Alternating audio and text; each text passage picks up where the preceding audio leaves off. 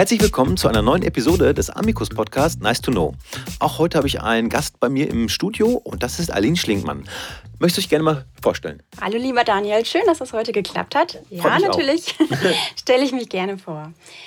Ich bin Steuerberaterin. Ich bin mittlerweile seit über neun Jahren für die Kanzlei tätig, ehemals Preuß und Stiefermann, nun Amicus GmbH. bin gestartet als Steuerfachangestellte, damals 2013, habe ganz normal gearbeitet und bin dann angesprochen worden, ob ich nicht den Steuerfachwirt machen wollen würde.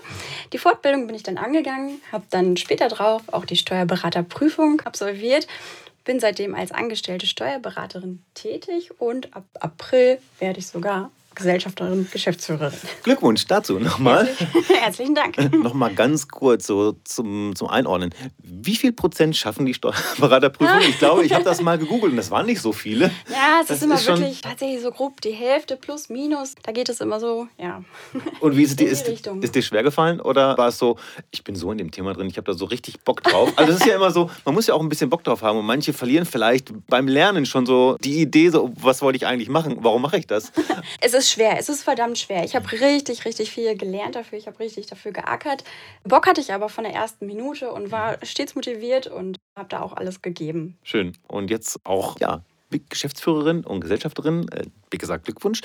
Ich bin sehr gespannt, was das für uns als Mitarbeitende zu bedeuten hat. Aber noch ist alles super, muss ich sagen. Freut mich sehr. Ja.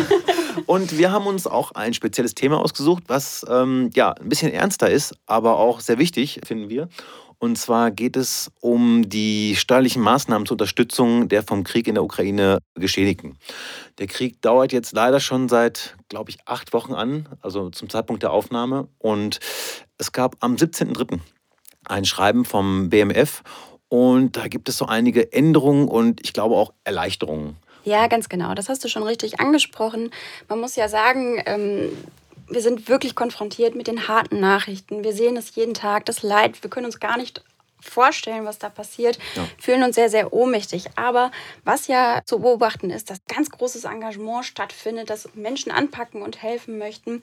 Und um dieses gesellschaftliche Engagement zu unterstützen, ist eben dieses BMF-Schreiben rausgekommen. Das würde ich ganz gerne kurz vorstellen. Wir ja, schauen uns die wichtigsten Aspekte davon einfach mal an, ja. was so für jedermann einfach gut greifbar ist und nachvollziehbar ist. Es gibt noch ein paar spezifische Fälle, die wir aber im Einzelnen nicht klären. Wenn Sie dazu Hinterfragen haben, können Sie natürlich jederzeit bei uns anrufen. Ganz genau. Wenn noch Fragen sind, bitte gerne melden. Also ich habe mir das Schreiben auch angeschaut.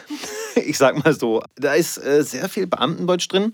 Trotzdem äh, bekommt man so ungefähr einen Überblick, äh, was das auch bedeuten kann. Und ich glaube, ganz am Anfang, das war das, was ich noch am ehesten verstanden habe. Ich glaube, da geht es um die äh, sogenannte Spendenquittung. Ja, ganz genau. Ähm, du als Mandant in der Position kennst das ja auch, gibst deine Steuererklärung ab, hast Spenden dabei und wir greifen schnell zum Telefon, wenn diese amtliche Zuwendungsbescheinigung nicht da ist. Das ist eben der Regelfall, die ist sehr streng, da gibt es ein amtliches Muster und ohne dieses amtliche Muster ist der Spendenabzug eben auch schnell mal versagt. Neu durch diese Regelung ist eben jetzt, dass durch den Krieg alle Zahlungen, die du zum Beispiel auf ein Sonderkonto, das eingeblendet wird über die öffentlich-rechtlichen als Beispiel, da wo du Spenden darauf leistest, dass diese Spenden auch schon mit einfachem Zahlungsnachweis abziehbar sind. Das heißt, eine Kopie von deinem Online-Banking, von dem Vorgang, reicht im Prinzip aus. Man kann so ein bisschen runterbrechen, getreu dem Motto, wo viele kleine Leute viele gute Dinge tun, ja. können die, die Welt auch schon verändern. Super. Okay, und das geht dann auch wirklich dann schnell mal eben, ich sag mal, einen Online-Kontoauszug auszudrucken oder so, ne? oder genau. digital zu verschicken. Genau, ja. genau. Also auch schon 25, 50 Euro sind hier begünstigt. Was man natürlich wissen muss, ein paar Formalien haben wir auch hier zu beachten. Nämlich ist es wichtig, dass du ein Jahr bis nach deiner Steuerfestsetzung diesen Beleg dann nochmal bewahrst. Äh, ohne Beleg keine Buchung. Ja, ne? genau. ne? das, das sowieso. Das äh, trifft die Richtung schon ganz gut. Ich glaube, ich am ersten Tag habe ich das gelernt. aber ja, aber das ist, das ist ja nicht alles. Ne? Aber das ist zumindest genau. auch der, der erste Teil gewesen, den ich auch direkt verstanden habe und ich dachte, okay, das ist ja schon mal äh, eine Erleichterung. Das ist eine Riesenerleichterung. Ja. Ist ja letztes Jahr ähnlich gewesen bei den Flutkatastrophen. Wer da gespendet hat, hat ja schon ähnlich funktioniert. Genau. Und dann ging es auch um Körperschaften. Wollen wir noch mal kurz erklären, was Körperschaften sind? ich selbst habe es gegoogelt, weil ich nicht mehr genau wusste, was Körperschaften sind. Und Google sagt, eine Körperschaft ist ein auf Dauer angelegter Zusammenschluss von Personen, der einen überindividuellen Zweck verfolgt und dessen Bestand vom Wechsel der Mitglieder unabhängig ist. Puh, ich glaube, Industrie- und Handelskammer ist auch eine Körperschaft. Richtig, und genau. genau. Also so viele Beispiele gibt es da irgendwie zu. Genau. Und, äh, ja. Wir brechen es vielleicht noch mal ein bisschen runter. Was hier nämlich schön ist, sind auch alle unsere Sportvereine, die wir so kennen oder wo wir auch aktiv sind. Musikvereine, von mir aus auch der Kleingärtnerverein. Ja. Hier gibt es nämlich auch eine kleine Besonderheit, denn diese Vereine haben normalerweise Satzungen und diese Satzungen sind sehr, sehr eng, was die mit den Mitteln anstellen dürfen. Machen die unterschiedliche Dinge, was in ihrer Satzung vereinbart ist, im Gegensatz zu ihrem Handeln, es steht immer so ein bisschen das Damokelschwert mit, dass die Steuerbegünstigung verloren gehen könnte. Und hier sagt man aber jetzt, wenn der Musikverein hergeht und Sonderaktionen macht, wie Waffel verkaufen, Wunschkonzerte, dergleichen, und diese Einnahmen, wenn die die nehmen, dann darf auch ohne Satzungsänderung gespendet werden. Und das ist auch begünstigt, ohne dass sofort die Steuerbegünstigung verloren geht. Das ist schon ein großer Vorteil. Also wenn man sich vorstellt, dass man jetzt erst eine Satzungsänderung machen sollte bei allen, ich weiß nicht, ob das, wie das läuft, aber wenn man dann alle Mitglieder da zusammenfassen muss oder so, ne? Ähm, Ist das dann auch der Bereich äh, Sponsoring oder ähm, Sponsoring ist nochmal Das ist auch nochmal ein extra Punkt gewesen. Ja. Das betrifft im Prinzip eigentlich nur eine Aussage, dass alles, was du für dieses Sponsoring aufwendest als Unternehmer, um wirklich öffentlich wirksam zu werden, dass diese Maßnahmen auch Betriebsausgaben bei dir sind. Das ist ja auch geregelt Okay, worden. genau. Ja, das ist auf jeden Fall auch ein großer Vorteil.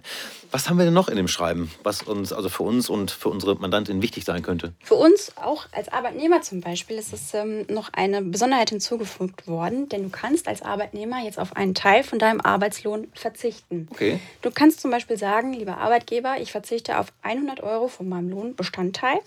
Bitte spende den. Dann kann dein Arbeitgeber, wenn er zum Beispiel selber involviert ist in irgendwelche Hilfsaktionen, deine Mittel dazu nutzen, für eine Beihilfe zu leisten oder aber auch die Spende zu nehmen und einfach weiterzuleiten. Ne, wichtig und schön ist eben auch der Effekt, dass diese 100 Euro aus unserem Beispiel dann nicht der Lohnsteuer unterwerfen Okay, die werden direkt oben abgezogen. Genau, die werden abgezogen, kommen auch am Ende des Jahres gar nicht in deine Lohnsteuerbescheinigung. Allerdings muss man natürlich auch sagen, den Spendenabzug in deiner Einkommensteuererklärung bekommst du dann nicht nochmal. Klar, dann ist es vorher schon weg und äh, dann habe ich natürlich auch keinen Beleg dafür, Ganz ne? weil das natürlich auf der, ich sag mal, Abrechnung schon draufsteht. Ganz ne? genau richtig. Auch hier gibt es ein paar Aufzeichnungen und Dokumentationspflichten. Und als kleiner Hinweis, es gilt auch bei Aufsichtsratvergütungen. Oha, Aufsichtsratvergütung. Gut, soweit bin ich selbst noch nicht. okay, und was ist das nächste? Das nächste ist das Thema Umsatzsteuer. Das ist natürlich jetzt hier wirklich spannend für unsere Unternehmen. Ja.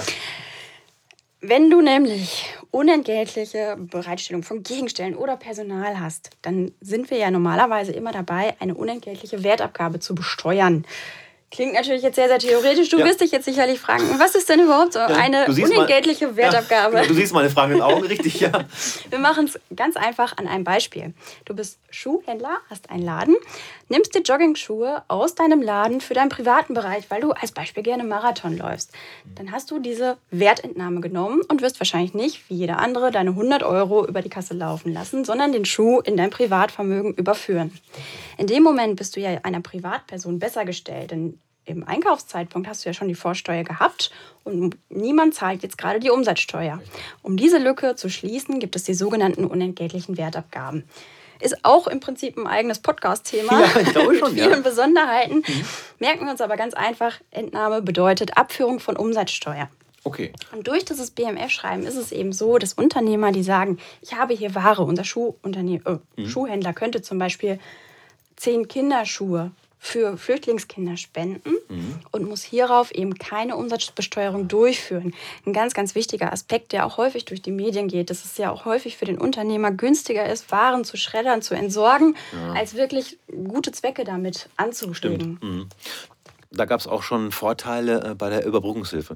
Da durfte man dann auch äh, leichter spenden. Ne? Ja, und die genau. wurden dann sozusagen äh, abgeschrieben, in Anführungszeichen, um es mal ganz leicht, äh, leicht zu sagen. Aber da, da gab es dann auch schon Vorteile. Das ist ja auch schon nicht schlecht. Ganz genau. Also wirklich eine schöne Sache, einfache Sache. Und auch hier können wirklich viele Menschen, viele Unternehmen schon mit vielen kleinen Aktionen ganz viel bewirken. Gerade jetzt, weil die Zeit ist ja auch knapp. Ne? Also es, Absolut. es soll halt so schnell und so unbürokratisch wie möglich gehen. Deswegen wundert mich das eigentlich, dass das BMF-Schreiben schon so relativ zeitig kam. Das ist, ja. Ist ja eine gute Sache. Ne? Und ähm, ja, was können wir abschließend noch dazu sagen?